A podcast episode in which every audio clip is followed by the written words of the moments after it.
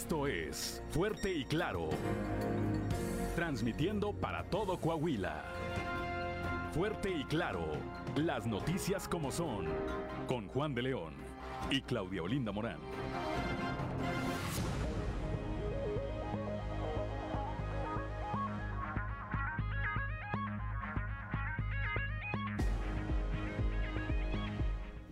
Son las 6 de la mañana, 6 de la mañana con 3 minutos de este jueves 15 de diciembre del 2022. Yo soy Juan de León y ya estamos en Fuerte y Claro, este espacio informativo de Grupo Región para todo el territorio del estado de Coahuila. Muy buenos días, gracias, gracias de verdad por acompañarnos un día más, por permitirnos estar con ustedes en su casa, en su cocina, en su carro rumbo al eh, trabajo, eh, para quienes nos escuchan a través de la aplicación de Grupo Región en su aparato móvil. Gracias, gracias, gracias también. Gracias por permitirnos, repito, y por eh, estar con ustedes y por el favor de su sintonía. Hoy, 15 de diciembre, se celebra a quienes llevan por nombre María Rosa. Bueno, pues una felicitación a quienes lleven este nombre, así como a quienes tengan algo que celebrar. Como todas las mañanas, saludo a mi compañera Claudio Lindo Morán, así como a quienes nos acompañan a través de nuestras diferentes frecuencias en todo, en todo Coahuila. Claudio Linda, muy buenos días. Muy buenos días, Juan, y por supuesto, muy buenos días a quienes nos siguen a través de la radio por región 91.3 Saltillo en la región sureste, por región 91.1 en la región centro, carbonífera, desierto y cinco manantiales, por región 103.5 en la región laguna de Coahuila y de Durango, por región 97.9 en la región norte de Coahuila y sur de Texas, y más al norte aún, por región 91.5 en región Acuña, Jiménez y del Río, Texas. Un saludo también a quienes nos ven a través de las redes sociales por todas las páginas de Facebook de Grupo Región. 6 de la mañana, son las 6 de la mañana con 5, eh, con 5 minutos. Hoy cumpleaños Arturo Recio Dávila, nuestro compañero en la escuela de comunicación. Le mandamos un saludo Arturo Recio. Arturo Recio, hermano de nuestro también amigo Recio y de Cirilo Recio, de Luz Recio, todos, todos ellos. Un saludo, un saludo Conchita Recio. 6 de la mañana, 6 de la mañana con 5 minutos ya eh, está activada, como todos los días también, su línea de WhatsApp, el 844-155-6915. Esta línea es para uso de usted, para que usted se comunique con nosotros o a través de nosotros. Repito, 844-155-6915. 6915. Una mañana fresca, fresca, bastante fresca comparada con las, cuando menos con las últimas dos semanas la de hoy, Claudio Linda Moreno. Así es, las temperaturas en general por debajo de los 10 grados en todo Coahuila. En Saltillo hay 7 grados, Monclova 8, Piedras Negras 3 grados, en Torreón hay 7 grados, General Cepeda 5, Arteaga 7 grados, Ciudad Acuña 3, en Derramadero al sur de Saltillo hay 3 grados, Musquis 4 grados, San Juan de Sabinas 4, San Buenaventura 8 grados, Cuatro Ciénegas 8, Parras de la Fuente 6 y Ramos Arispe 7 grados centígrados. Pero si quiere conocer a detalle el pronóstico del tiempo para todas las regiones del estado, vamos con Angélica Acosta. El pronóstico del tiempo con Angélica Acosta.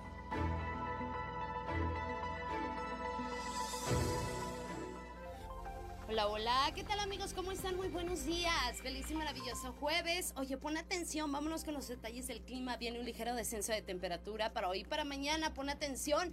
Para hoy en Saltillo, máxima de 19 grados, mínima de 7. Durante el día, parcialmente soleadito. Sin embargo, se va a sentir ligeramente fresco. Por la noche, un cielo claro, fresco también por la noche. Toma tus precauciones. Probabilidad de precipitación, 4%. Excelente. Nos vamos hasta Monclova, máxima de 25 grados, mínima de 5. Durante el día, parcialmente soleado, rico, va a estar agradable. Por la noche un cielo principalmente claro, frío por la noche, abrígate por favor.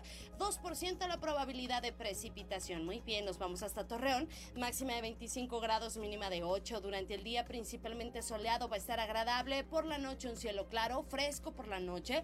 La probabilidad de lluvia 1%. Eso es ahí para Torreón. Nos vamos ahora hasta Piedras Negras. Máxima de 27 grados para Piedras Negras, mínima de 9. Durante el día principalmente soleado, rico, cálido, agradable. Por la noche un cielo parcialmente nublado. Y bueno, la probabilidad de chubasco es muy baja, 2%.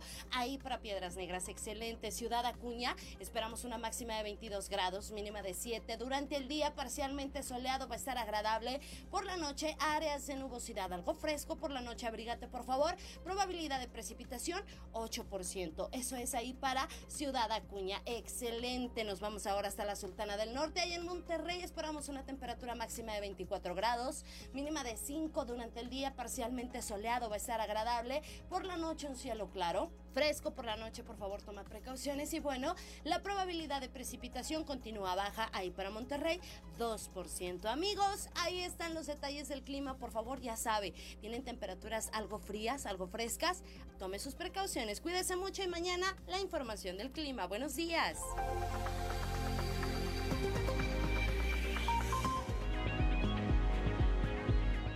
Ya son las 6 de la mañana, 6 de la mañana con 8 minutos, gracias a nuestra compañera Angélica Acosta, que como todos los días, pues nos eh, orienta sobre cómo va a estar el clima durante el resto del día. Saludamos a don Joel Roberto Garza Padilla, ya es de Frontera, desde Frontera Coahuila, dice, para ser grande en la vida, solo necesitas ser grande de corazón, así como entre personas para llevarse bien, no se necesitan las mismas ideas.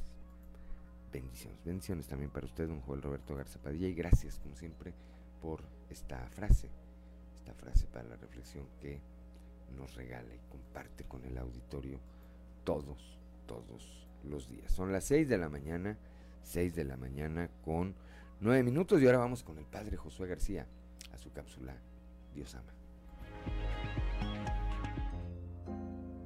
Diócesis de Saltillo, presbítero Josué García. Dios ama.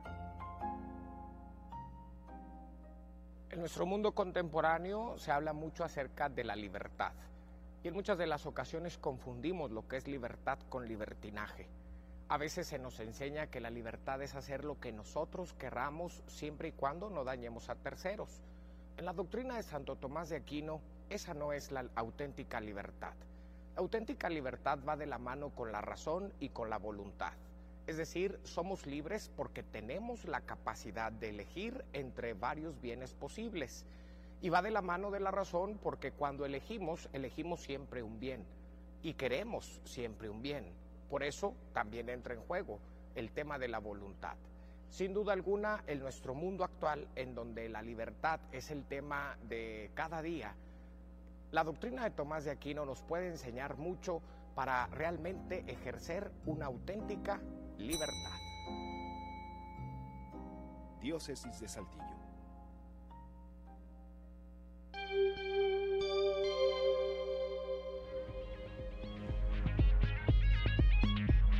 Son las 6 de la mañana, 6 de la mañana con 11 minutos. Y es momento de que usted nos siga a través de la radio, pues nos acompañe a través de las redes sociales para compartirle este contenido, los videos más virales de Sucedió en.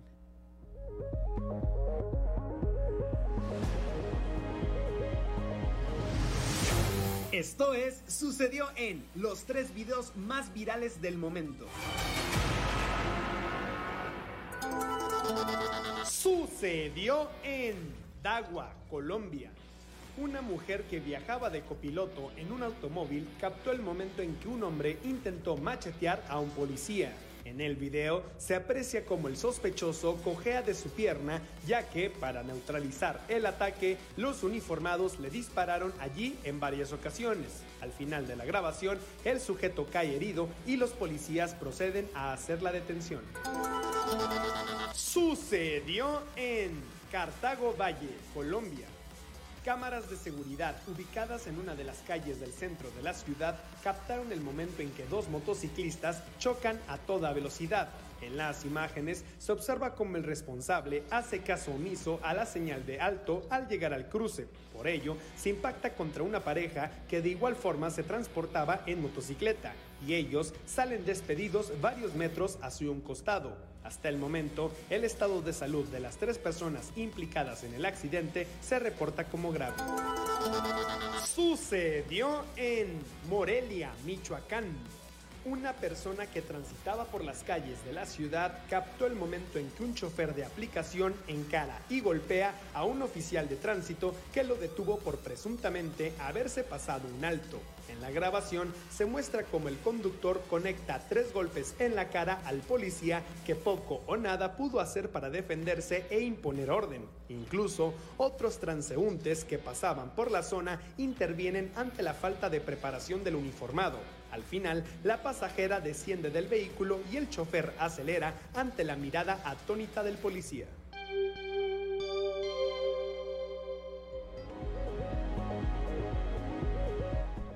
Son las 6 de la mañana, 6 de la mañana con 13, con 13 minutos y bueno, vamos directamente a la información. El día de ayer el obispo de la diócesis de Saltillo, Monseñor Hilario González García, junto con el empresario Luis Arispe, encabezaron una rueda de prensa para, para pues dar a conocer cuáles son las metas, las metas que tienen en eh, esta campaña del diezmo. Dice el obispo que cuesta alrededor de 30 mil pesos mantener cada parroquia. Escuchémoslo.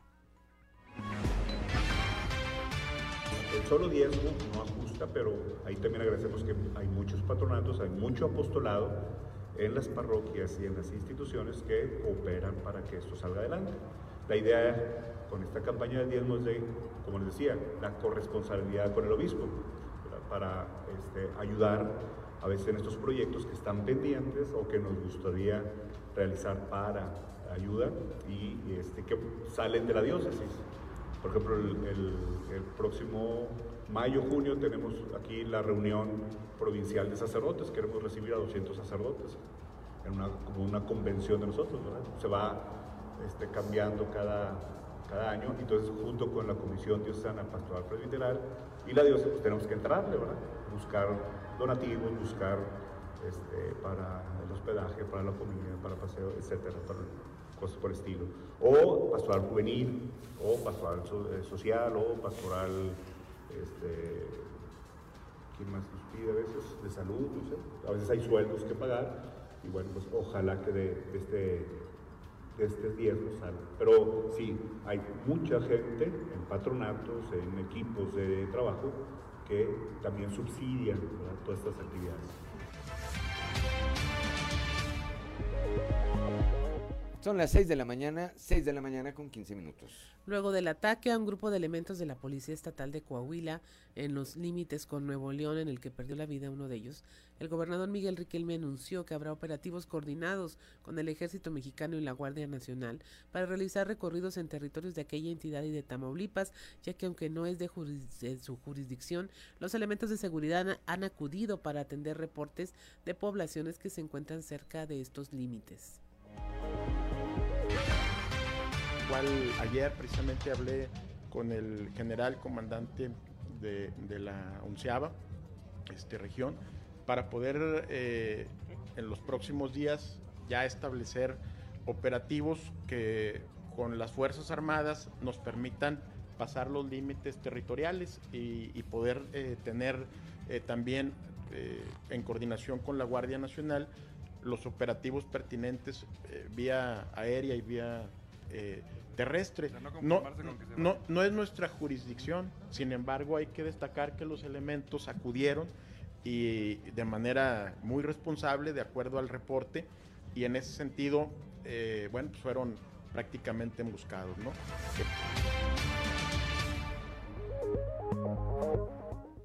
Son las 6 de la mañana, 6 de la mañana con eh, 16, con 16 minutos. Vamos ahora con eh, Leslie Delgado para el siguiente reporte. Ayer fue vinculado a proceso Alain N., este profesor del Colegio Americano de Saltillo, quien está acusado de un presunto abuso sexual. Leslie Delgado. Buen día, informando desde la ciudad de Saltillo. Bajo la causa penal 2816, diagonal 2022, la juez Nubia Yanelia Guillón vincula proceso a Line N por el delito de violación equiparada en contra de un menor.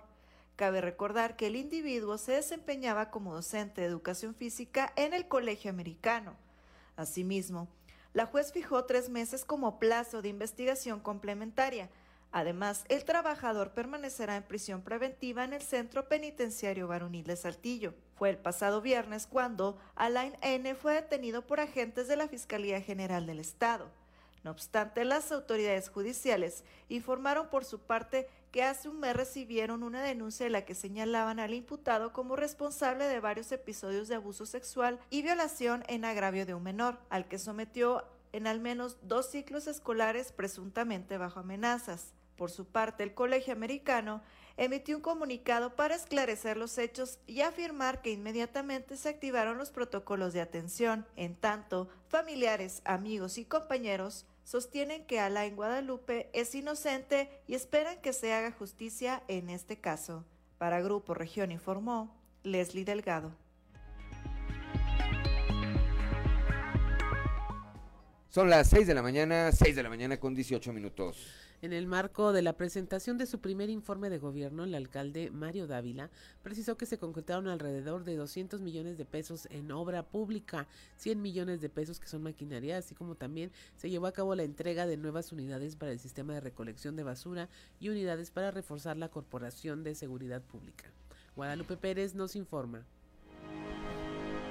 Muy buenos días, saludos desde la región centro. El alcalde Mario Dávila de Monclova presentó su primer informe de trabajo y bueno, en este sentido precisó que se hicieron varias inversiones importantes para el municipio en materia de infraestructura y unidades, así como equipamiento, esto con recursos propios, además de dejar cuentas sanas.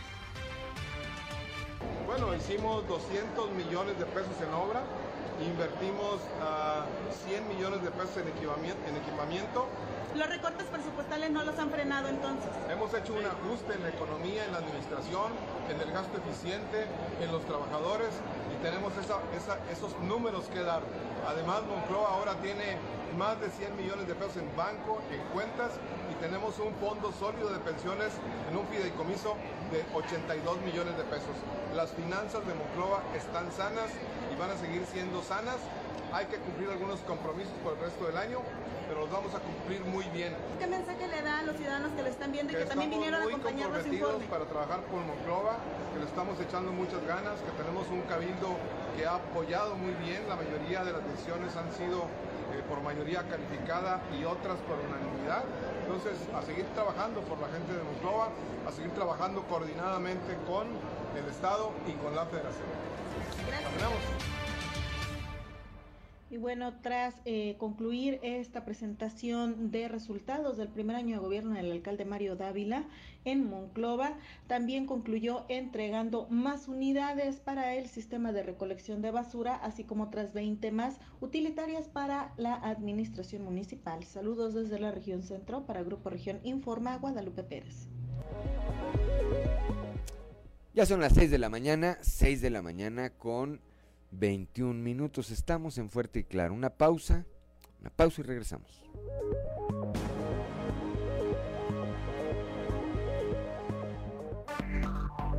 Enseguida regresamos con Fuerte y Claro. 6 de la mañana con 26 minutos. Claudio Morán, para quien nos acompañen a través de la frecuencia modulada que escuchábamos. Escuchamos a Paulina Rubio con Y yo sigo aquí, un éxito del año 2000 y una canción por la que estuvo nominada a los premios Grammy Latinos. Muy bien. ¿De qué año es? 2000. 2000. Órale. Hace 22 años. 22 años. No más. Y no la sabemos ya. Ahorita sí. bueno, sabemos otras más viejas. Eso sí. Bueno, hay cosas que son innegables. Son las 6 de la mañana, 6 de la mañana con 26 minutos. Vamos ahora con Raúl Rocha, mi compañero aquí en la capital del estado y cerca de 2.400 taxis en Saltillo que no están trabajando. Raúl, muy buenos días. ¿Qué tal compañeros? Buenos días. Información para hoy. Por diferentes causas están sin operar 2.400 taxis de los 2.400 que hay en la ciudad, dijo el regidor José Alberto Morales. Señaló que esta cifra se las informó al Instituto Municipal de Transporte y donde las razones pueden ser muy variadas. En relación a los taxis, obviamente se incrementó la demanda. Hay mucha gente esperando en diferentes sitios, esperando que vengan taxis. Del total de taxis que hay, creo que son como 7.000 concesionados. 7.400. ¿Qué porcentaje en realidad trabaja? ¿O ya faltan más de esos 7.400 como para darle el, abastecimiento a la gente? Pues bueno, la otra vez le preguntamos al instituto, al instituto municipal y nos decía que había 5.000 trabajando de esos 7.400. Entonces hay 2.400 que, que están en temas ahí de de a lo mejor descompuestos, a lo mejor en temas de cancelación o en temas de algo, pero hay 5.000 trabajando. Especulación. Así es, ¿no? Especulación. Así es. Esta es la información para el día de hoy. Buen día. Gracias a nuestro compañero Raúl Rocha cuando son ya las 6 de la mañana, 6 de la mañana con 28 minutos, Claudelina Morán. Continuamos con la información. Ahora en el norte, el cierre de la segunda semana de diciembre, las autoridades migratorias reportan las detenciones de más de 10 mil migrantes en menos de 7 días. La información a detalle con nuestro compañero Ricardo Ramírez. Al cierre de la segunda semana del mes de diciembre, autoridades migratorias del sector de Del Río reportaron nuevamente la detención de más de 10.000 migrantes en menos de 7 días, según se ha dado a conocer en el informe homologado publicado cada semana. La mayoría de los migrantes siguen cruzando en grandes grupos, de 200 hasta casi 1.000 migrantes a la vez. Sin embargo, ahora lo hacen en sectores despoblados. Según el informe, fueron exactamente 10.789 migrantes los detenidos, todos ellos originarios de siete naciones diferentes, todos procesados en los centros migratorios del sector de Del Río. La mayoría de ellos solicitaron el asilo político. Sin embargo, los migrantes de nacionalidad mexicana, nicaragüense y hondureña, esta les es negada en automático. Trascendió que dentro de las acciones se llegaron a detectar a más de 3.200 aspirantes indocumentados, quienes lograron escapar de las autoridades migratorias. La mayoría de ellos utilizaron las brechas y terrenos en despoblados ubicados entre el municipio de Ciudad Acuña y Piedras Negras para cruzar el río Bravo a internarse en territorio estadounidense, ya que en este sector se tiene una menor vigilancia. Justo en estos tramos se han detectado grupos de hasta 1.500 migrantes que cruzan a la vez. A pesar de que se ha incrementado el número de agentes de la Guardia Nacional del Ejército Norteamericano y la adhesión, y la adhesión de agentes de la CBP, no se ha logrado detener el flujo migratorio en la parte norte de Coahuila, según se refleja en los informes presentados semana a semana por las dependencias migratorias de los Estados Unidos. Informó para Fuerte y Claro Ricardo Ramírez.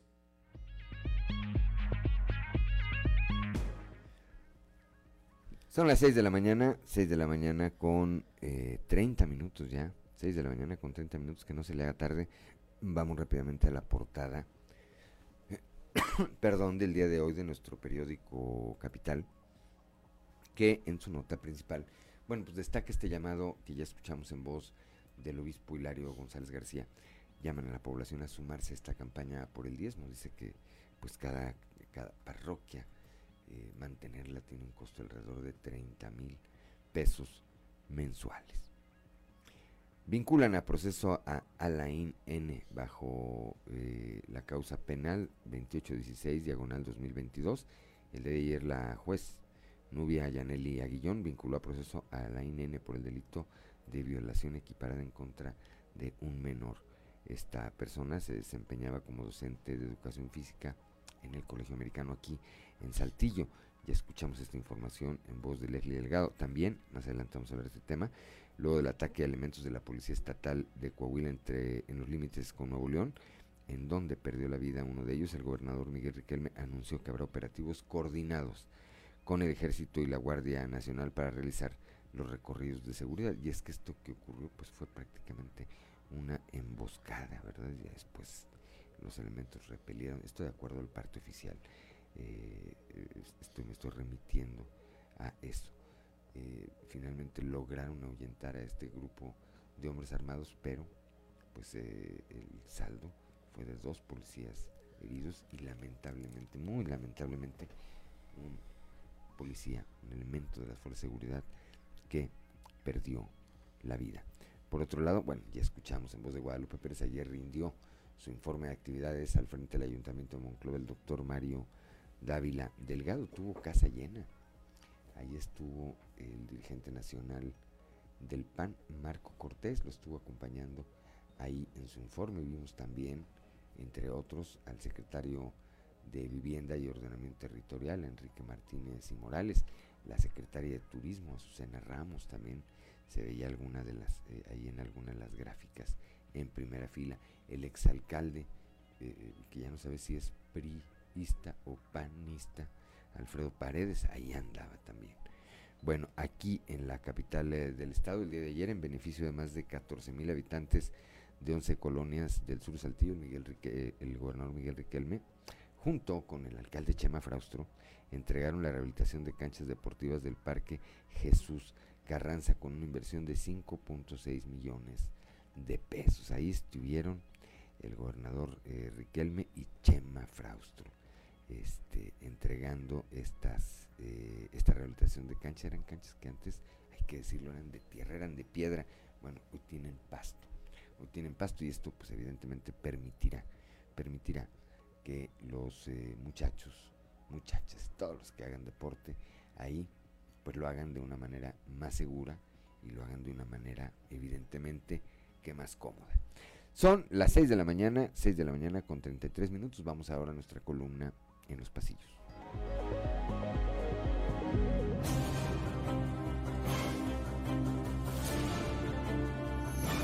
Y en el cartón de hoy, mentirosillo que nos muestra Hugo López Gatel, quien está en el podium de las mañaneras, vestido de Pinocho y con una enorme nariz que dice, no hay vacunas, mientras nos miente. Los jóvenes le quitan vacunas a la población vulnerable. Dentro del proceso interno de Morena para designar al coordinador de los comités de la 4T en Coahuila y en el que participaron Armando Guadiana Tijerina, Luis Fernando Salazar, Ricardo Mejía Verdeja y Reyes Flores Hurtado, el pronóstico era que se intensificarían los ataques por debajo de la mesa y la guerra sucia que se dio entre ellos en el desarrollo de las encuestas, cuyo resultado se dio a conocer el pasado 12 de diciembre. Pero la realidad superó el pronóstico ya que las descalificaciones y los denuestos fueron encaminados por el inconforme subsecretario de Seguridad Pública Federal en contra de su partido Morena, hasta el grado de exigir él y hasta su esposa, la que lo ponía a bailar TikToks, la destitución del dirigente Mario Delgado Carrillo. Y no se diga de los audios que se viralizaron donde se ofende con palabras oeces al mismísimo AMLO mientras arrecian los ataques contra Guadiana Tijerina, a quien le han resucitado supuestas investigaciones. Circulan otros audios de que a la brava Mejía se registrará en enero una vez que Morena abra la convocatoria, si es que no sale antes de la burocracia federal. ¿Me sorprende? No, creo que no me sorprende. Esta mañana se celebra en los headquarters de la Fiscalía General del Estado la reunión de la Mesa de Seguridad como cada semana con la novedad de que están convocados a sentarse en ella José Luis Vázquez López, vocal ejecutivo del INE, y Rodrigo Paredes Lozano, recién desempacado presidente del IEC.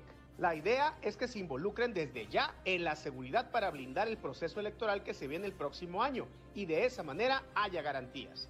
Como lo dijo hace unos días el secretario de Gobierno, Fernando de las Fuentes, que los coahuilenses ejerzan su voto de manera libre y segura. ¡Espartanos! ¿Cuál es su profesión?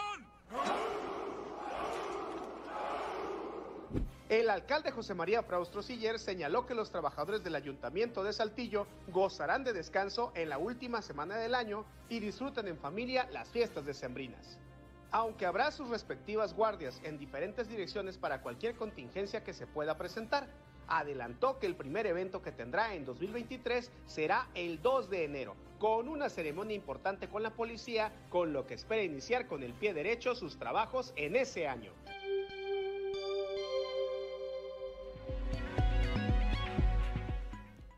Ya son las 6 de la mañana, 6 de la mañana con 36 minutos y vamos ahora con Claudio Linda Morana, un resumen de la información nacional. El Instituto Nacional Electoral aprobó que las credenciales para votar que pierden vigencia el primero de enero de 2023 puedan ser utilizadas en las elecciones ordinarias y en su caso extraordinarias que se celebren con motivo de los procesos electorales en Coahuila y el Estado de México. Esto en razón de que el INE consideró necesario facilitar a la ciudadanía que pueda votar. Se estima que alrededor de 339 mil credenciales perderán su vigencia, la mayoría del Estado de México y poco más de 50 mil en Coahuila Coahuila.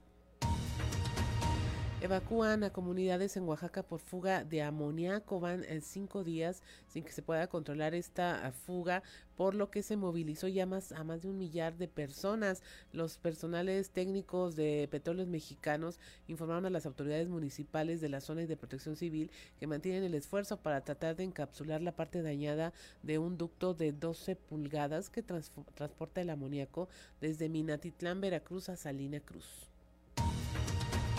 Elegirán diputados a gobernador sustituto, esto en Puebla, tras la muerte del gobernador Miguel Barbosa. Será la secretaria de gobierno de Puebla, Ana Lucía Gil Mayoral, quien queda encargada del Poder Ejecutivo de la entidad durante 10 días únicamente. Después de ello, los 41 diputados locales tendrán que elegir un gobernador interino que acabará el periodo de gobierno hasta 2024, de forma tal que no habría elecciones extraordinarias en Puebla.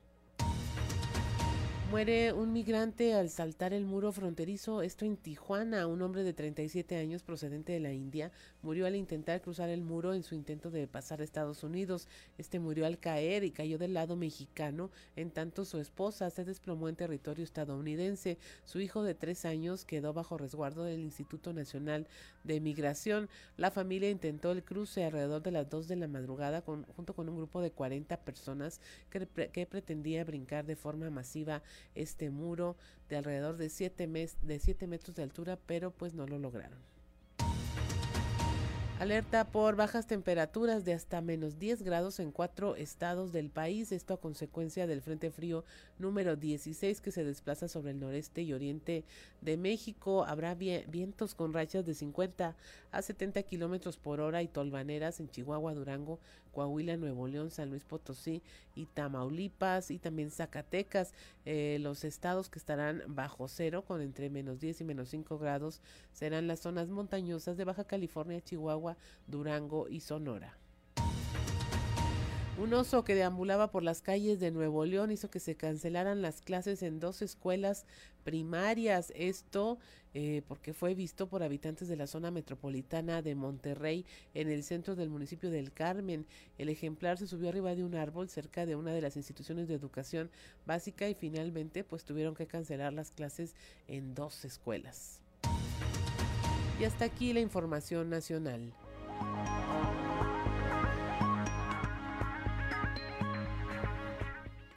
Ya son las 6 de la mañana, 6 de la mañana con 39 minutos, no, 6 de la mañana con 40 minutos, ya brincó, ya brincó el reloj. Vamos rápidamente a una pausa y regresamos. Eh, acompañan o que nos permiten acompañarlos a través de la frecuencia modulada que escuchamos, Claudio Linda Morán. Escuchamos el último adiós también con Paulina Rubio, esta también es del año 2000 y bueno, eh, pues mezcla este tema de mariachi, baladas rancheras clásicas del folclore mexicano con el pop y el hip hop. La ex chica dorada, porque ya de pues chica, pues yo creo que ya no tiene mucho. y de dorada, pues. Sí. Sí, todavía. Sí, es rubia. todavía es rubia. Bueno. Son las 6 de la mañana, 6 de la mañana con 46 minutos, ya 6 de la mañana con 46 minutos. Continuamos con información. Vamos ahora allá a la... Ah, ¿tenemos una llamada? Una llamada, Claudio Linda Morán. Así es, tenemos eh, nuestra conversación del día de hoy con Uriel López Castillo, él es vocal del Registro Federal de Electores del INE Coahuila, quien nos va a compartir y a conversar esta información de que pues sí se van a poder utilizar las credenciales de electores que ya están vencidas para que nos expliques el este tema que pues afectaría a al menos unas 50 mil personas en el estado. Muy buenos días, Uriel López. Muy buenos días, Claudia, Juan. Qué gusto ahí estar con ustedes. Cuéntanos, esta medida que se toma, según entendemos, por parte del Consejo General del INE, en donde lo que se pretende pues es facilitar que las personas vayan a votar. Y justamente el día de ayer, en la sesión del Consejo General del Instituto, se aprobó eh, que las credenciales que tienen vigencia en 2022 o que perdían vigencia eh, a partir del 1 de enero de 2023 fueran válidas para ejercer el derecho al voto en las próximas elecciones aquí en Coahuila y bueno, también en el Estado de México, que son los dos estados con proceso local. Así es. Pero es importante señalar que son solamente aquellas credenciales que tienen terminación 2022 y que, como bien decía, son un poquito más de 50 mil credenciales en la entidad todavía. Así es. ¿Dónde se tienen que fijar para saber cuándo vence su credencial?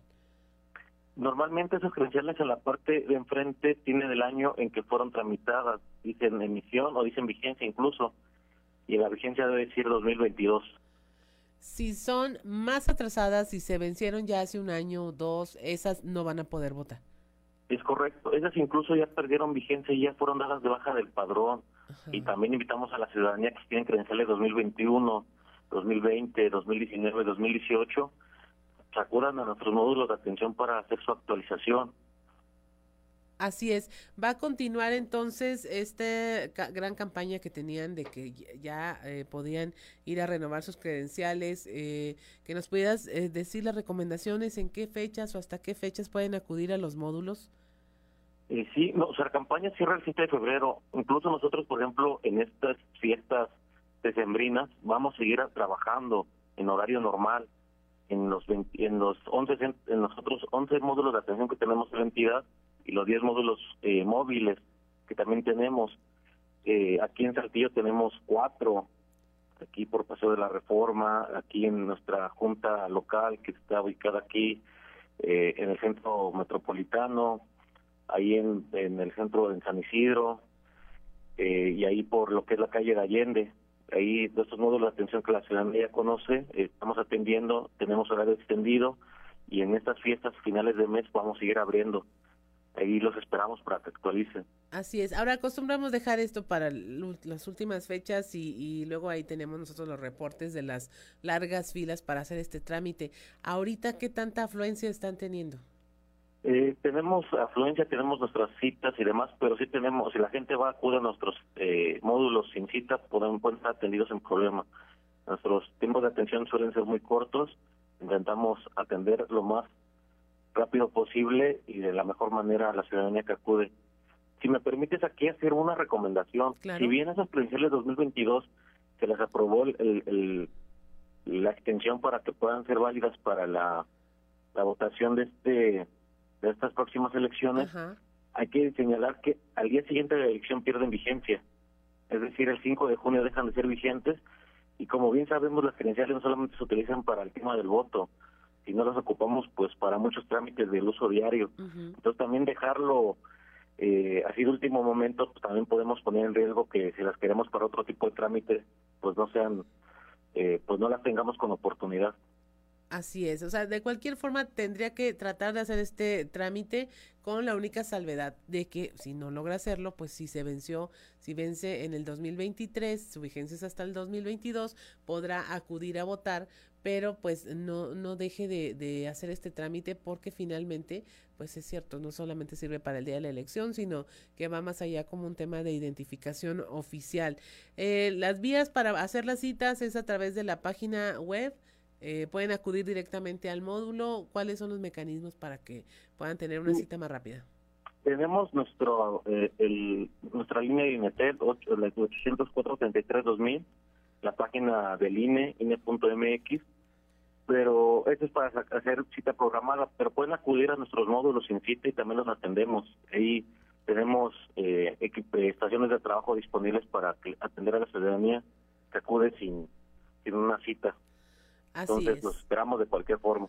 La recomendación es tome su credencial en sus manos, sáquela de la cartera, de la bolsa. Si va manejando, espérese a llegar a su casa o a su trabajo, dele la vueltecita y verifique la vigencia. Es un dato que casi nunca tenemos en, en mente y que resulta ser importante y vital, no solamente en un tema de decisión electoral y política, sino en, un tema de identificación y sobre todo para que no tenga que estar por ahí haciendo filas eh, luego en, las mañanas de mayor frío eh, de la temporada. ¿De qué horas a qué horas pueden estar atendiendo en los módulos?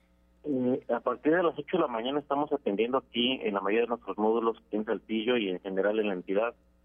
y, y algunos tenemos horarios a las 8 de la noche, o sea, tenemos horario extendido. Así es. Entonces, sí, sí tenemos un, un horario bastante amplio para que la ciudadanía acuda. Así es. ¿Alguna otra recomendación, Uriel López Castillo, que nos quieras hacer? No, nada más reiterar la invitación, digo, no, no seamos al último momento, aunque si van a poder votar con las credenciales, lo más recomendable es que puedan actualizarlas y pues no se olviden llevar que sus tres documentos, el nacimiento, esta misma credencial que es la que van a, a cambiar, a actualizar y un comprobante de domicilio, pues para hacer el trámite. Así es. Pues muchas gracias, Uriel López Castillo, vocal eh, del Registro Federal de Electores del INE Coahuila, por haber conversado con nosotros esta mañana. Justamente ayer se dio esta información que pues el día de hoy ya es ya más socializada de que se van a poder eh, eh, acudir a votar con estas credenciales, pero también es importante que acuda si están vencidas en otro año anterior, porque como nos comentaste, ya ni siquiera estarían consideradas dentro de la el padrón electoral, no, no van a poder votar, no aparecen con ellas. Es correcto, Claudia. Muchas gracias por el espacio y pues, gracias a la ciudadanía que nos escucha, invitarlos a que acudan. Muchas gracias, que tengas un excelente día, Uriel. Gracias. Igualmente, hasta luego. Son las 6 de la mañana con 53 minutos. Continuamos con la información. Ayer también rindió su primer informe de resultados la alcaldesa de Musquis, Tania Flores Guerra. Tenemos el reporte con nuestro compañero Moisés Santiago.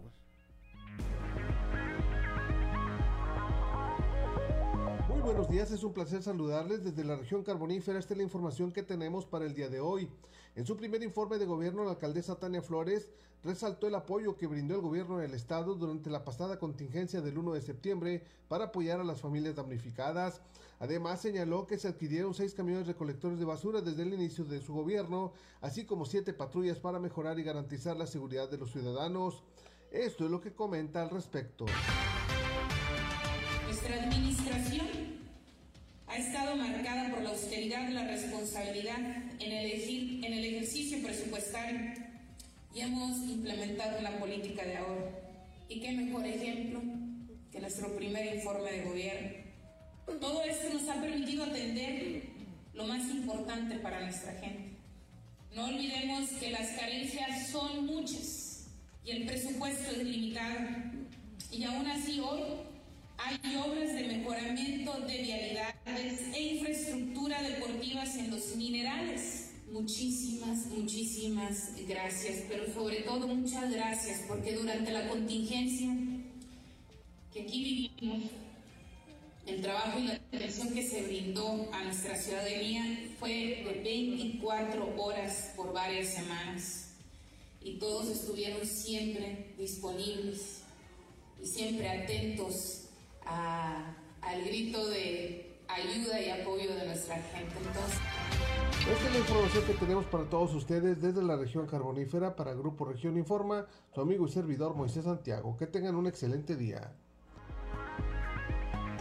6 de la mañana, 6 de la mañana con 55 minutos. Estamos en Fuerte y Claro. Regresamos con la información. Bueno, antes de ir a la información, Claudelina Morán, que escuchábamos a quienes nos acompañan a través de la frecuencia modulada. Escuchamos a Paulina Rubio con Te quise tanto, este éxito, ahora sí ya del 2003, más adelante. 2003, bueno, ya hace 19 años, ¿verdad? Sí. 19 años. La chica dorada, yo digo que es la ex chica, ex dorada, pero dice Claudia que sigue siendo dorada, que en lo de chica sí coincide conmigo, pero lo de Dorada dice que sigue siendo Dorada. 7 de la mañana, 7 de la mañana con dos minutos vamos hasta Cuña. No, hasta Piedras Negras, hasta Piedras Negras, allá con mi compañera eh, Lucía Castán. La Procuraduría del Trabajo estará atenta o está atenta al pago de aguinaldo a los trabajadores. Lucía, muy buenos días. Muy buenos días desde Piedras Negras. Al vencer el 20 de diciembre la fecha para el pago de aguinaldo a los trabajadores, la Procuraduría del Trabajo está al pendiente para asesorarlos en caso de incumplimiento de esta prestación, dijo el procurador en Piedras Negras, Arturo Cruz Moreno. En estas fechas, mm, este, lo que pudiera ser algún tipo de, inconformidad o alguna, alguna pregunta que tuvieran respecto al pago del concepto de aguinaldo, bueno, pues como señala la Ley Federal del Trabajo, eh, se señala el día límite 20 de diciembre y como mínimo 15 días de salario. Este, hay algunas empresas o patrones que entregan un poquito más de días de salario, este, lo que señalan como prestaciones superiores a la ley, pero mínimo son 15 días. Este, se tiene como límite el 20 de diciembre. Eh, yo, como en todos los años, se presentan las quejas ya hasta el mes de enero dicho, dicho concepto en el cual este, algunos trabajadores no se les pagó o incluso si se les va a hacer pago en los próximos días y no están conformes o tienen dudas respecto a la cantidad que se les ofrece, bueno, se recomienda no firmar al momento y acudir a, a, recibir lo que es la asesoría para verificar si coinciden las cantidades. Informó para Fuerte Claro Santa Lucía Castán. 7 de la mañana, 7 de la mañana con 4 minutos. También en el norte, en Ciudad Acuña, con todas las fallas en el sistema, a la fecha se han registrado ocho mil, más de 8 mil vehículos este, para regularización. Van a cerrar el próximo 31 de diciembre y pues ya están apurando a la gente a que vaya y haga esos trámites. La información con nuestra compañera Laura Estrada.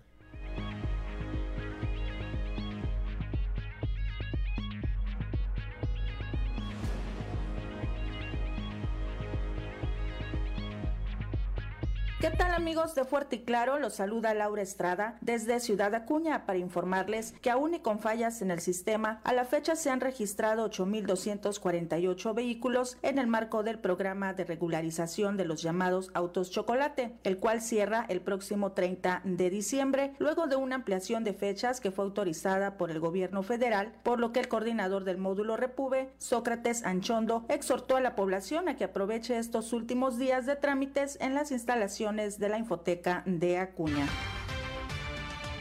Pues seguimos trabajando normalmente, algunas fallas en el sistema, pero por ejemplo ayer México tomó como día festivo, ya es que tampoco hubo bancos, entonces este, nosotros aprovechamos para ver todos los rezagados que teníamos, ya estamos ahorita al corriente y entonces pues si te das cuenta hoy está muy tranquilo porque son justamente nada más las citas de hoy. Al total, al día de ayer íbamos 8.248 vehículos, 96 a 100 citas diarias. Estamos en, esa, en, ese, tenor, lo que nos hace falta es... Este, algo de mobiliario para ya, ya cambiarlos. Pues es, es, muy importante porque el retrasarse nomás va haciendo que, pues nos retrasemos todos, entonces, y finalmente tenemos que atenderlos, pero pues la cosa es si lo podemos hacer en tiempo y forma, que mejor. No, estas dos semanas que quedan vamos a estar todavía porque el programa se cierra hasta el 30 de diciembre, no vamos a tener vacaciones de, de Navidad. Probablemente el final ya de, la fecha, acercándose ya a la fecha, el final de esta, de esta ampliación, que fue lo que sucedió la vez anterior. Informo para Fuerte y Claro, Laura Estrada.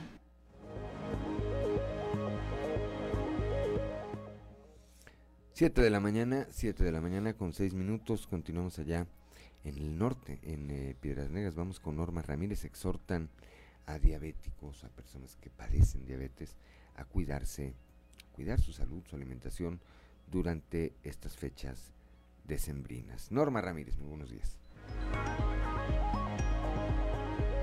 En esta temporada de fiestas por la Navidad se pide a los pacientes con enfermedades crónico-degenerativas como la diabetes moderarse en su ingesta de alimentos altos en carbohidratos y azúcares para evitar descompensaciones que los lleve a hospitalizarse, ya que en lo que va del mes se ha incrementado la atención médica.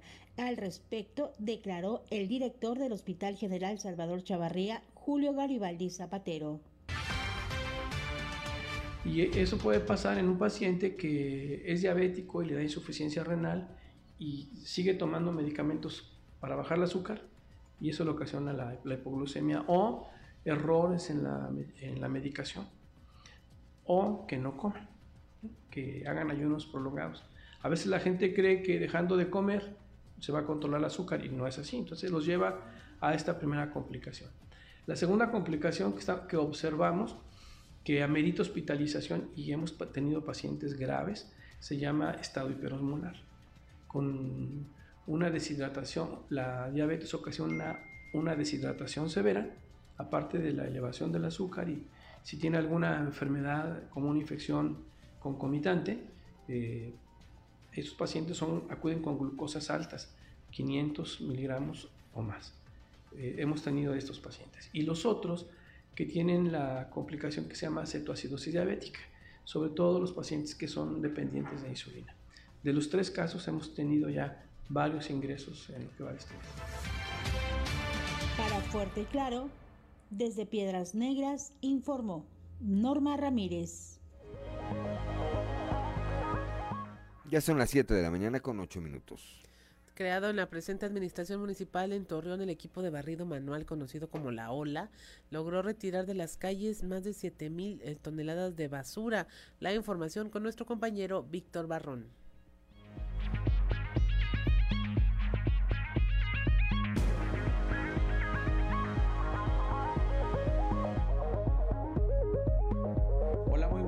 Amigos de Grupo Región en temas de la comarca lagunera, creado en la presente administración municipal de Torreón, el equipo de barrido manual conocido como La Ola logró en el último año el retiro de más de 7 mil toneladas de basura y desechos, esto en vialidades, calles y espacios públicos de la ciudad. Así lo informó el director de Servicios Públicos Municipales, Fernando Villarreal Cuellar. Escuchemos. Bueno, eh, como ya lo saben, son 600 elementos de la ola. Eh, los, los espacios, los principales espacios públicos de la ciudad, línea verde, bosque venustiano, bosque urbano, Alameda, Plaza de Armas, Morelos. Replicamos el personal de limpieza desde que entregó la administración. Hay una cuadrilla eh, permanente todos los días en en el primer cuadro de la ciudad, donde cada calle está cubierta por un elemento. Van más de 7.000 toneladas por la ola. En fin, las tareas de limpieza siguen, pero efectivamente, pues obviamente hay mucha tarea por hacer y sobre todo falta mucho que los vecinos se sumen y sobre todo que nos ayuden a denunciar, eh, que nos ayuden a denunciar a las personas que están contaminando ahí alrededor de sus casas, en los terrenos baldíos, en las casas abandonadas. No, que no los enfrenten, pero que sí los denuncien. Esto es todo en la información. Desde La Laguna reportó Víctor Barrón. Un saludo a todo Coahuila.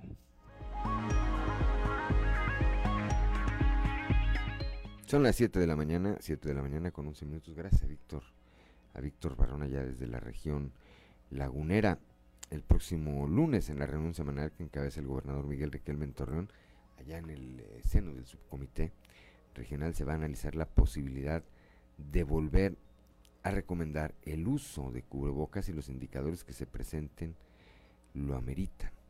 Escuchemos lo que dice el gobernador al respecto.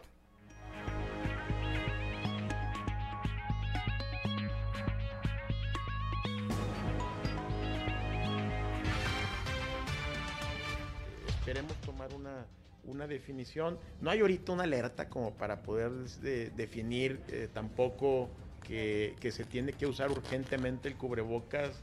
Eh, lo habíamos dicho, si, los, si, los, si el número de contagios o de, de hospitalizaciones sube, estaríamos viendo, eh, tomando en cuenta realmente qué es lo que está sucediendo. Ahorita no existe eso.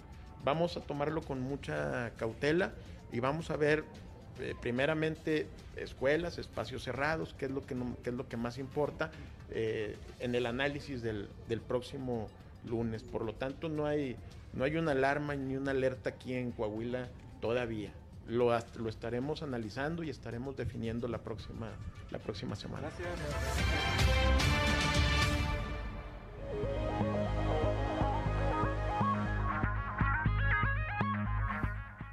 Ya son las 7 de la mañana, 7 de la mañana con 12 minutos. Que no se le haga tarde.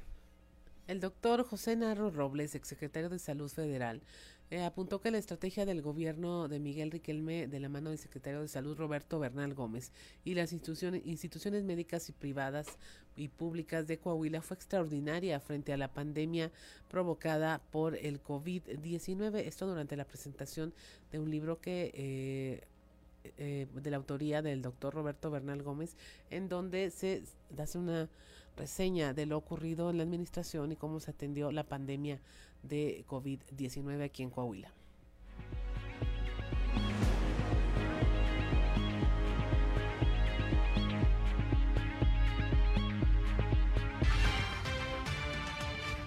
que la estrategia que siguió el gobierno de Riquelme la tarea que realizó Roberto Bernal, la de los médicos del IMSS, de las instituciones, del sector privado fue extraordinaria, ayudaron mucho frente a un problema durísimo.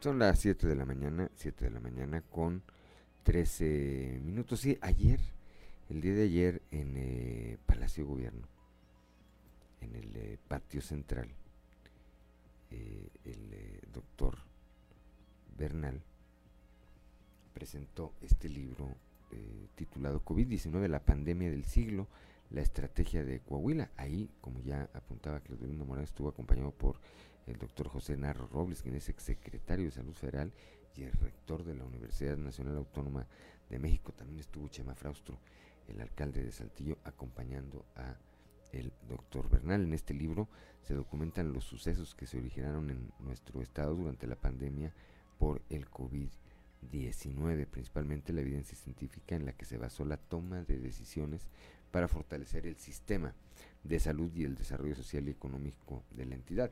En la presentación, durante la presentación, el secretario de Salud expresó su reconocimiento y su gratitud al gobernador Miguel Riquelme, quien dijo ha demostrado ante las más grandes adversidades ser un líder influyente, conciliador y con metas eh, definidas, quien sin perder, eh, sin perder la visión de, a futuro, dijo, tuvo la capacidad de tomar las decisiones políticas basadas en evidencias científicas. El doctor Bernard también agradeció a todo su equipo de trabajo, ya que gracias a todo el personal, Coahuila ha logrado consolidarse como un estado líder en materia de salud. Y es que lo que se hizo en eh, Coahuila, hay que decirlo, eh, pues fue un ejemplo, es un ejemplo nacional.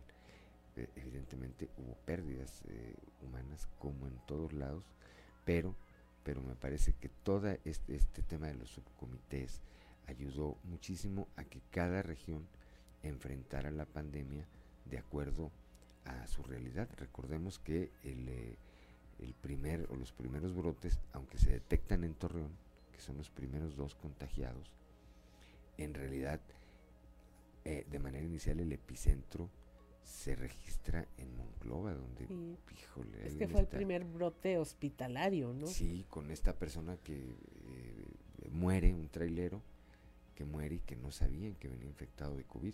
Entonces diseminaron el virus por todo el hospital. Después tuvo que, hubo que haber, hubo que hacer muchísimas cosas ahí para controlarlo. Y después cada región en algún momento tuvo eh, este, este pico, ¿verdad?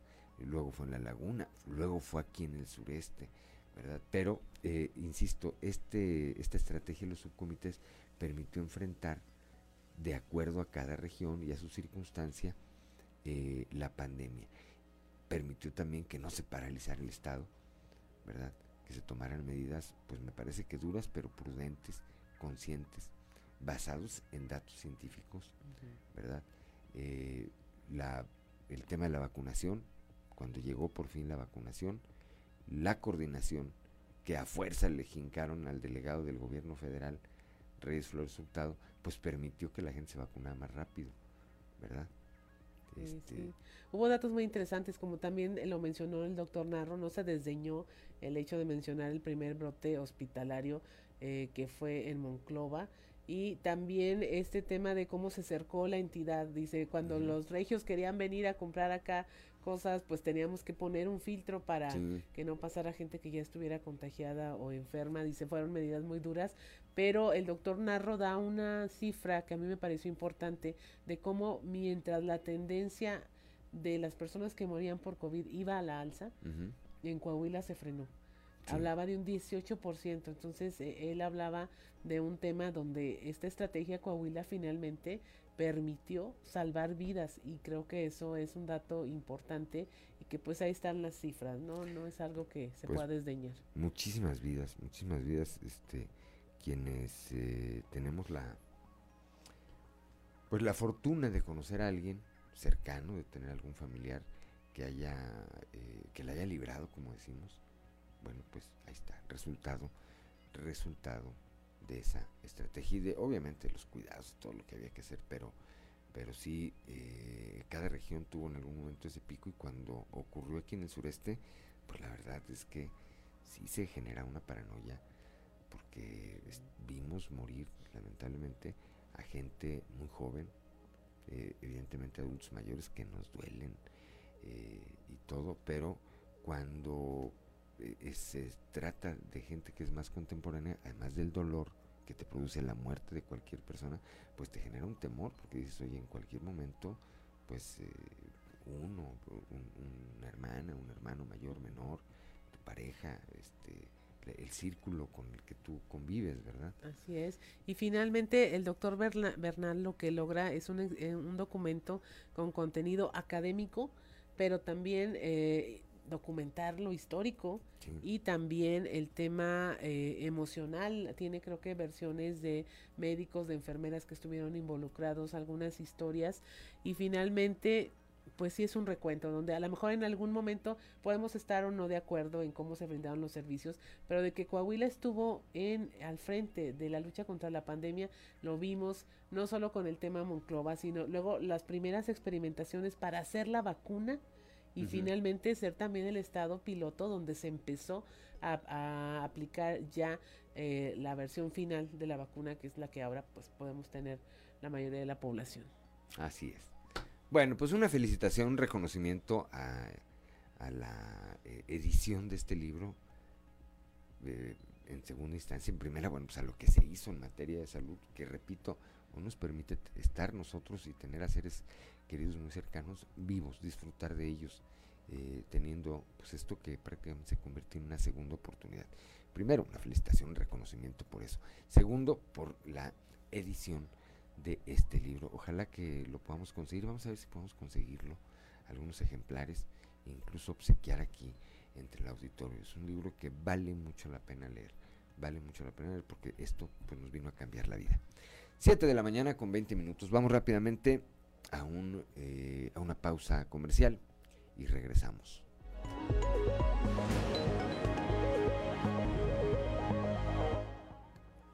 Son las 7 de la mañana, 7 de la mañana con 27 minutos. Rápidamente, antes de ir con Toño Zamora, ¿qué escuchamos, Claudia Linda Morán? Escuchamos a la chica dorada Paulina Rubio con Lo haré por ti, también una canción pop latino del año 2000.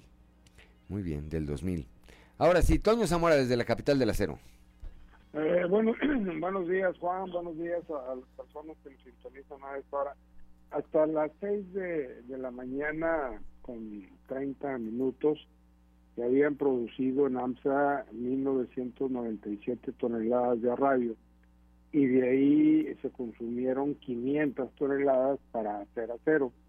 ¿Esto qué significa? Pues significa simple y sencillamente que, el monstruo pues volvió a, producir y que está jalando a todo lo que da. Y, otra buena noticia para los trabajadores sindicalizados que se les dieron el día de ayer fue que van a recibir un 20% más de aguinaldo. Eso pues les va a caer eh, como perlas a los trabajadores ese 20% más de aguinaldo existe. Normalmente se les da un, bono extra cuando hay mucha producción y todo este año pues la producción no ha sido la, que se esperaba. Sin embargo, eh, la empresa les informó ayer, cuando menos a los a los departamentos de producción, que recibirán ese eh, 20% de más. Eh, algunos de los trabajadores dicen, bueno, este, eh, esto nos valió gracias a, la danzada que le dimos ahí a la Guadalupana y otros más dijeron, bueno, fue por las veladoras que le pusimos a San Julio y eso nos está dando resultado. Por otro lado, ayer el alcalde Mario Dávila Delgado, Juan, dio su primer informe de, gobierno, eh, un gobierno que se maneja con transparencia, y su deuda es cero a largo y a, corto plazo.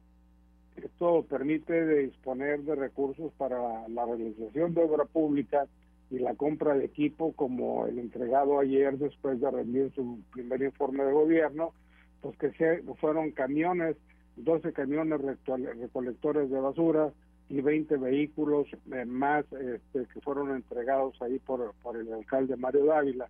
Cabe señalar que en la transparencia o la manera del ahorro, pues ha hecho que se hayan invertido 200 millones de pesos, Juan, en obra pública y en maquinaria que no tenía la administración municipal. Y con 100 millones extras, esta, pues la adquisición de esos camiones recolectores yo creo que se va avanzando, se va caminando, más importante todavía que en el evento, aparte de que estuviera Marco Cortés, líder nacional del PAN, con pues, un cobijo importante para Mario Dávila, fue el hecho de que asistieron priistas, asistió la presidenta del Comité Municipal del PRI, este, la diputada federal Cristina Mezcua, hubo muchos maestros, hubo por supuesto, líderes de colonias, este, hubo, hubo mucha gente, ¿no? Pero aquí es que ya se empieza a amalgamar eh, el, el, asunto priistas, panistas, panistas con priistas, y eso pues en vísperas de lo que va a suceder el próximo año con la elección donde, donde se va a elegir gobernador mejor. Así es, ya se ve, ya se ve precisamente esa, pues esa eh, comunicación, esa unidad que se está dando, Toño. Gracias, Toño, como siempre. Platicamos mañana, mañana de viernes. Hasta mañana. 7 de la mañana, siete, son ya las 7 de la mañana con 31 minutos. En un momento más vamos a, platicar con Yanko Abundis, eh, que nos enseña a saber gastar y vamos a platicar de un tema que me parece pues eh, de gran eh, relevancia, de gran importancia por el momento en el que estamos. Vamos a platicar de acuerdo a lo que me adelantan aquí en el guion, vamos a platicar con Yanko Abundis del aguinaldo. Del aguinaldo, hay quienes ya recibieron, hay quienes están por recibirlo. Bueno, de ese tema vamos a platicar hoy con Yanko Abundis, que ya está en la línea telefónica, ya desde la capital de los temblores. Yanko, muy buenos días. ¿Qué tal, Juan? Buenos días, ¿cómo estás? Aquí estamos ya en jueves, Yanko, ya casi librando la semana. No falta nada, así es que, pues, te diría yo, librando el mes y el año, caray. Híjole, mira, yo ahorita me conformo con, con librar el día, Yanko.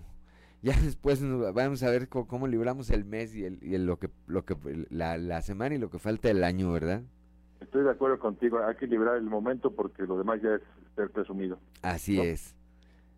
Muy bien, mi querido Juan, pues mira, todos los años puntualmente llega esta fecha, muy esperada para muchísima gente que todavía está en una nómina, que todavía tiene prestaciones y que debe recibir su aguinaldo antes del día 20, es decir, el próximo lunes, que es 19. Ok. ¿Quién tiene derecho al aguinaldo, Juan? Cualquier persona que preste un servicio subordinado, entiéndase, alguien que sea empleado, ¿sí? Ok si tú cobras por honorarios, pero tienes un jefe, recibes instrucciones, estás en el mismo lugar de trabajo, o, no importa, hoy que se está usando el trabajo en casa, pero tienes una subordinación, eres empleado, Juan, y tienes derecho a aguinaldo. ¿sí? Es un gran tema este que hemos discutido incluso aquí en tu espacio, de los honorarios y que si de las prestaciones y que etcétera, etcétera y muchísima gente pues no, no denuncia, no reclama, justo porque dice, pues sí, me van a dar el aguinaldo y también me van a dar las gracias, ¿no? Claro. E, es, muy complicado, así que yo lo que les sugiero es que te asesoren, pregunten, lo pueden hacer de manera anónima, en la Profedet, ¿sí?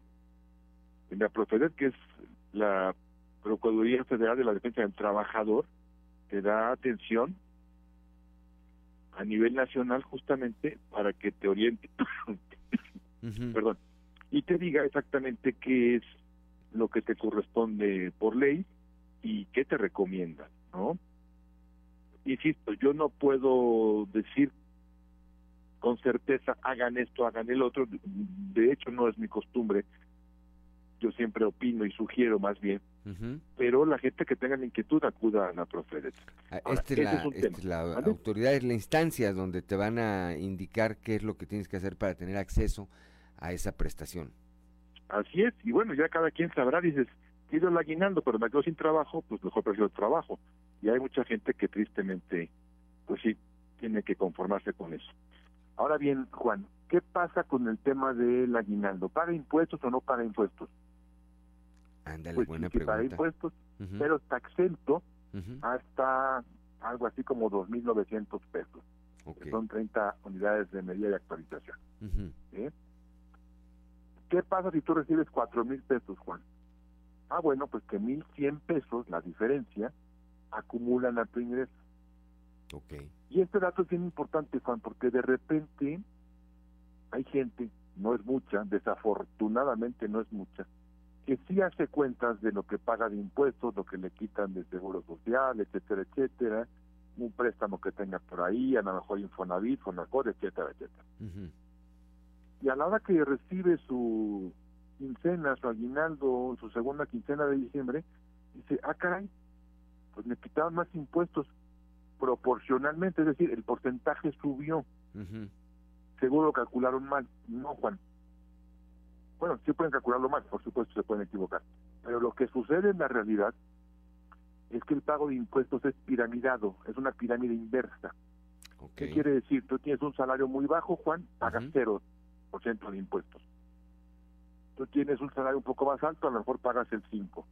Sigue subiendo el salario, pagas el 8, luego el 20, luego el 30 y hasta el 35. Entonces, lo que puede suceder cuando te dan el aguinaldo, el bono, el reparto de utilidades, es que si tú estabas a lo mejor en el piso 4 de pago de impuestos, con un porcentaje del 12, el acumular más dinero te sube al quinto piso, Juan. Y en el quinto piso tienes que pagar un 2% adicional de impuestos. ¿Sí? Esto es proporcional al, al, al, al monto del ingreso, ¿verdad? Exactamente, entonces lo que sucede, repito, pensemos que es un edificio y que en la planta baja es cero, para los que ganan el mínimo es cero, y en cada piso que va subiendo, porque tu ingreso sube, entonces el porcentaje va aumentando. Y a lo mejor pagas del 8 al 10, del 10 al 12, del 12 al 15, y eso es lo que ocurre, ¿sí? Cuando, pues de repente tengo yo este ingreso adicional, ¿no? Como ya mencionamos. Chequenlo, verifíquenlo de todas maneras, pero sí es algo normal y sí se paga impuestos por la diferencia. Y finalmente, Juan, para cerrar el espacio, ¿qué hago con el aguinaldo? ¿Pago deudas o pago regalos y cenas? Pues paga deudas. Buena pregunta. pero depende qué tipo de deudas. Si tú me dices el hipotecario, pues no, el hipotecario no lo pagues porque el hipotecario, salvo que tengas una cantidad muy importante que recibiste la caja de ahorro, el aguinaldo el de tu mujer, el de tu marido, el de tu papá, el de tu mamá, y juntas una muy buena lana, salvo esos casos, yo te diría no, no, no, paga las deudas de consumo, paga tarjetas de crédito, paga créditos personales, créditos de nómina, créditos de estos chiquitos, bueno, que no son chiquitos, que anuncian como chiquitos, ¿sí? Ese tipo de créditos sí adelántalos, Juan. Y le puedes dar la vuelta. ¿A qué me refiero? Porque finalmente tienes que gastar a- algo adicional en estas fechas, ¿sí? Entonces lo que hay que hacer, Juan, es pago la tarjeta, espero la fecha de corte y hago las compras. Al día siguiente para que me dé chance de pagar chance hasta febrero, Juan. Y ya le di la vuelta y le gané un mes de intereses y sobre todo le gané un mes de oxígeno. Porque recordemos, no se nos olvide, Juan, la primera quincena de enero es extremadamente lejana, porque mucha gente recibe la segunda quincena de diciembre junto con el aguinaldo y no vuelves a ver la luz del día hasta mediados de enero. Entonces, ese camino es muy largo, Juan. Sí, pero Por eso la largo, larga esa quincena, y digo, creo que todos, todos, a todos nos ha tocado. Parece como de un año esa quincena, Yanko. Totalmente. Así que dale la vuelta al dinero y si pudieras, porque esto en realidad no, no toda la gente lo, lo va a lograr, si pudieras invertir, Juan, parte del aguinaldo en vez de gastártelo, maravilloso. Recordando que para invertir no requieres mil millones, Juan. Requieres 100 pesos, 50 pesos, 20 pesos, 10 pesos, literal. ¿sí? Entonces piensa en eso. ¿Por qué no vas construyendo un propósito? Fíjate que la semana que estamos hablando de los propósitos de Año Nuevo. Yo te adelanto algo. Ándale. ¿sí? Ajá. Pensemos en los propósitos de Año Viejo. ¿Qué te parece, Juan? Bien, bien. Pues sí, a partir de eso, ¿verdad? Porque luego cuando llegamos ya al final del año dices, bueno, pues ya no hice todo lo que iba a hacer, pero ahora sí lo voy a tratar de hacer. No, bueno, ¿cómo sí hacerlo, verdad, Yanko? Oye, Juan, ya hay un refrán muy mexicano que no puedo decir por la hora al aire, pero la gente seguro lo conoce, que dicen, ya encarrerado el gato, pobre ratón. Sí, ¿verdad? Entonces, pues no, no, no, no pensemos así. Sí, no. No, pensemos, eh, hagamos este análisis. La otra semana, por supuesto, con todo gusto platiquemos de esos propósitos, eh, del, haciendo un recuento de los del año viejo y pensando en lo que en lo que viene para el otro año, con que hagamos el 1%, mira, ya vamos de gane, Yanko. Totalmente, Juan, absolutamente de acuerdo. Pásala bien, Yanko. Te mando un abrazo, Juan, buen día. Igualmente, son las 7 de la mañana, 7 de la mañana con 40 minutos, una pausa. Vamos a una pausa y regresamos.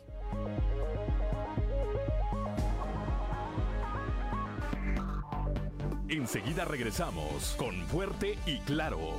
Son las 7 de la mañana, 7 de la mañana con 45 minutos para que nos acompañen a través de la frecuencia modulada que escuchamos, Escuchamos a Paulina Rubio con Ni una sola palabra, este ya un éxito del 2006. 2006, bueno, ya más cercano.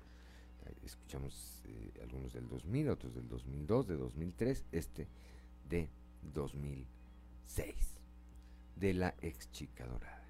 Se ríe Ricardo para mí ya no es chica dorada. Son las 7 de la mañana, 7 de la mañana con 45 minutos. Vamos con Chito Aguirre Willars y su camino a Valinor. Camino a Valinor con Chito Aguirre. Hola, muy buenos días, tardes o noches dependiendo la hora en que me escuchen. Croacia tiene una extensión territorial de 56 mil kilómetros cuadrados y una población de 3.8 millones de habitantes. Es decir, equivale a una tercera parte del territorio coahuilense y tiene apenas 700 mil habitantes más que nuestro estado. Aun y cuando en su faceta de país independiente tiene poco menos de 30 años, como nación data del 925 después de Cristo. En ese año se formó el Reino de Croacia, que algunos años después, en el 1102, se anexó a Hungría y posteriormente a lo que fue conocido como el Imperio Austrohúngaro. Posterior a las guerras balcánicas y a la Primera Guerra Mundial, en la que se disolvieron el Imperio Otomano y el Austrohúngaro, se creó el efímero Reino de Serbios, Croatas y Eslovenos, que después se convertiría, en 1929, en el Reino de Yugoslavia. Esta primera etapa de Yugoslavia fue monárquica y centraba su poder principalmente en el territorio de Serbia.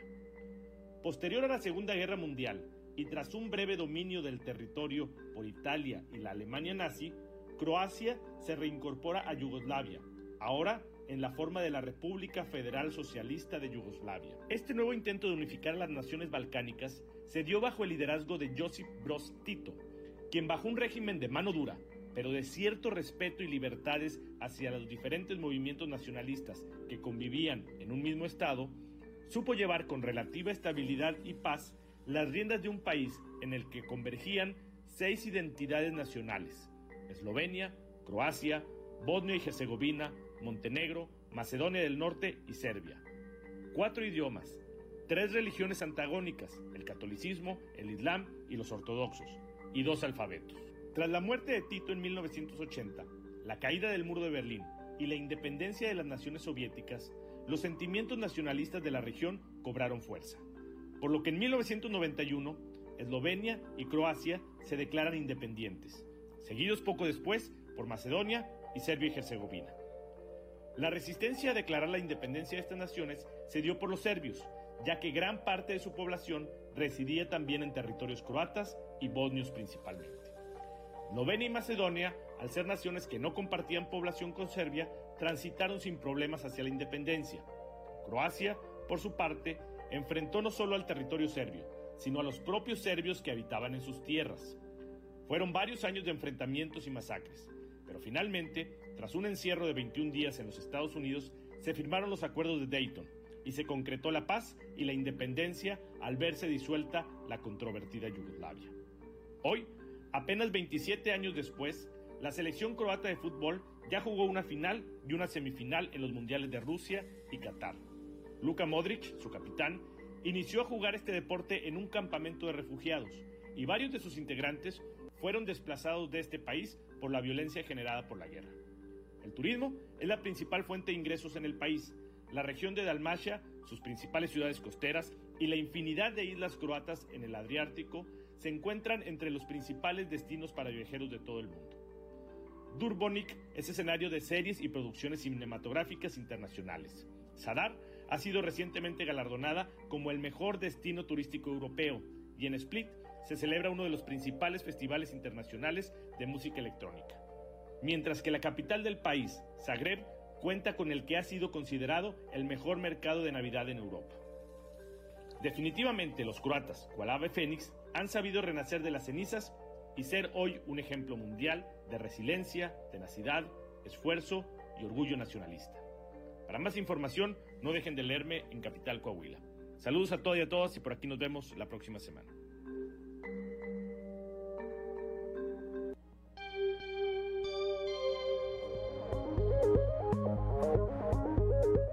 7 de la mañana con 50, eh, con 50 minutos. 7 de la mañana con 50 minutos. Gracias a Chito Aguirre Willars y su camino a Valinor.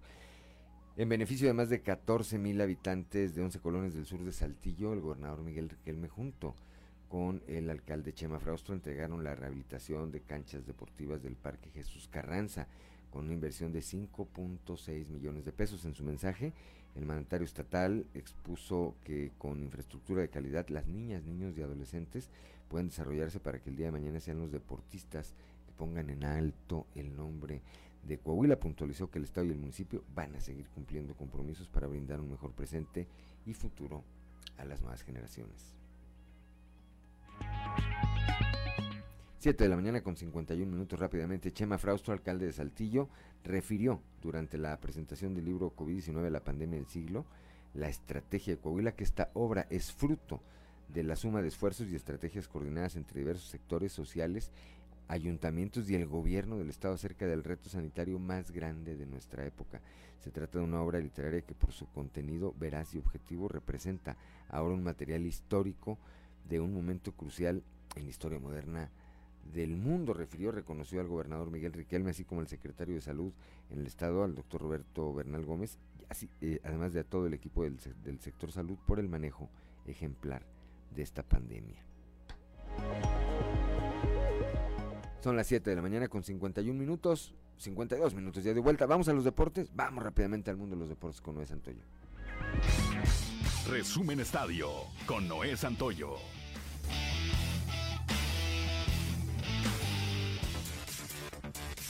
Definida la gran final de la Copa del Mundo. Al ganar este día Francia dos goles por cero a Marruecos. Francia supo pegar en los momentos clave, tan pronto como al minuto 5 y el 79, con los africanos volcados al frente buscando otra proeza en este mundial, en el que dejaron en el camino a Bélgica en fase de grupos, a España en octavos y a Portugal en cuartos. De esta manera el próximo domingo habrá bicampeonato de Francia o la histórica tercera Copa del Mundo de Argentina con Lionel Messi. Quien gane llegará a tres mundiales conquistados pues los franceses se quedaron con las ediciones de 1998 y 2018, mientras que los argentinos levantaron el título en 1978 y 1986. Esta es la sexta final a la que llega Argentina, pues cayeron en las ediciones de 1930, 1990 y 2014, y de esas tres, dos fueron contra selecciones europeas y el primero ante Uruguay. Si los Pumas lograron traer a Dani Alves al fútbol mexicano, ahora es Cruz Azul el que quiere un bombazo de fichaje con otro jugador histórico. La máquina tiene la mira a su objetivo, la búsqueda de un centro delantero de máxima categoría, y ese apunta a Luis Suárez, el uruguayo cuya fenomenal carrera abarca clubes como Barcelona, Liverpool, Ajax y Atlético de Madrid. Partícipe de su cuarto mundial en Qatar 2022 con la garra charrúa, aunque ya sin el rol indiscutible de titular al alternarse con Edison Cavani, porque Darwin Núñez era el delantero seguro en las formaciones de Diego Alonso, el gran amigo de Leo Messi podría llegar a México a días de cumplir 36 años de edad. El ecuatoriano Félix Torres se incorporó a la pretemporada de Santos Laguna después de su participación en la Copa del Mundo. El buen mundial de Torres lo puso en la mira de varios equipos europeos, por lo que el jugador manifestó que su representante trabaja en ello y él solo se enfoca al trabajo dentro del terreno de juego.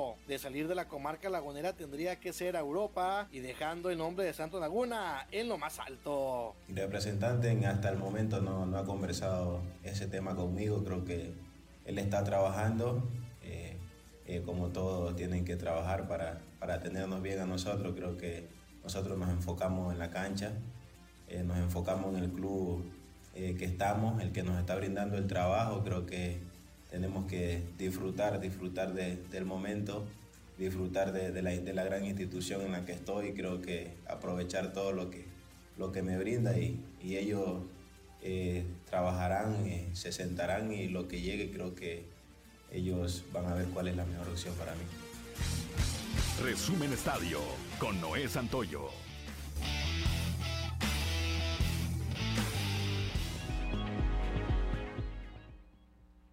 Son las 7 de la mañana, 7 de la mañana con 55 minutos, pues nos vamos, nos vamos esta mañana de jueves. Gracias Gracias por el favor de su atención. Lo esperamos mañana, mañana ya de viernes a partir de las 6 y hasta las 8 de la mañana aquí en Fuerte y Claro, un espacio informativo de Grupo Región bajo la dirección general de David Aguillón Rosales.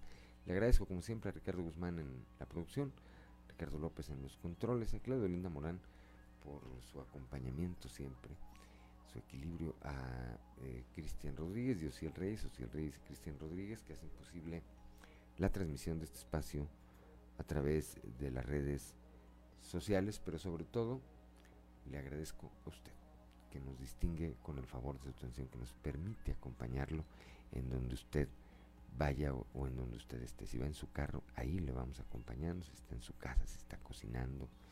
Este, hay quienes les gusta oír el radio mientras se están bañando, mientras se está bañando. Gracias, gracias por permitirnos estar con usted cada mañana. Yo soy Juan de León y le deseo que sea usted muy feliz.